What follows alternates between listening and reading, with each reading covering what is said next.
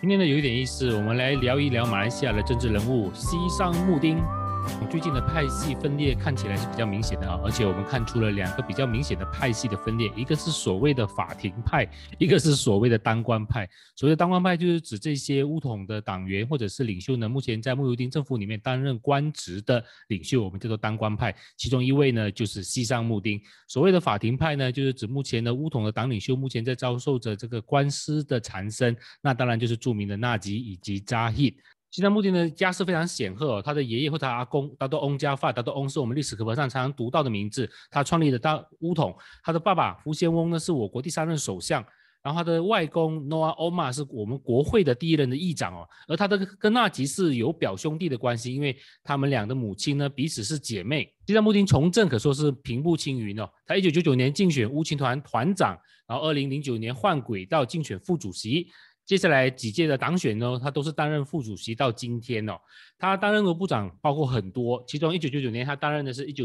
青年级体育部的部长，二零零四年他担任了教育部的部长，二零零九年担任内政部的部长，二零一三年呢也担任了国防部的部长，而且他短暂的在二零一三年及二零一四年间呢兼任交通部长。二零一八年下野以后呢，一直到二零一九年被穆尤丁政府委任为外交部长，如今他更升一格成为资深部长。以西山穆丁过去的从政的经历，以及他所担任的部长的职位来看呢，他绝对是乌统未来党主席的人选之一，也是我国首相未来的人选之一哦。西山穆丁的家世背景显赫，英语流利哦，也没有什么太多的绯闻，也没有法庭案件的纠缠哦，所以他的形象一向来都不错，不至于太差。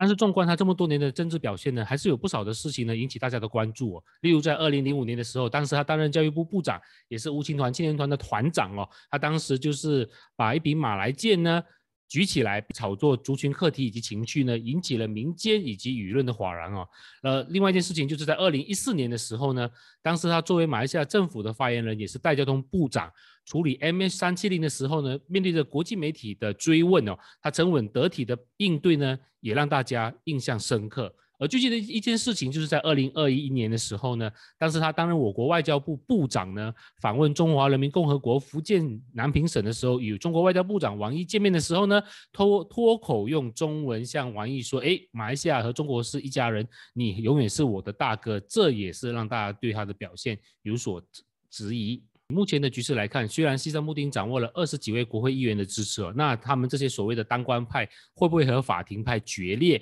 而使得乌统进入正式的分裂呢？当然，我看目前的情况来看，是应该不会发生这个正式决裂的情况。这二十几位的这个所谓的呃国会议员的支持呢，其实还还是有一定的流动性的。因此呢，目前的这个乌统党内的这个派系的斗的斗争呢，依然是一种台面下的暗潮汹涌。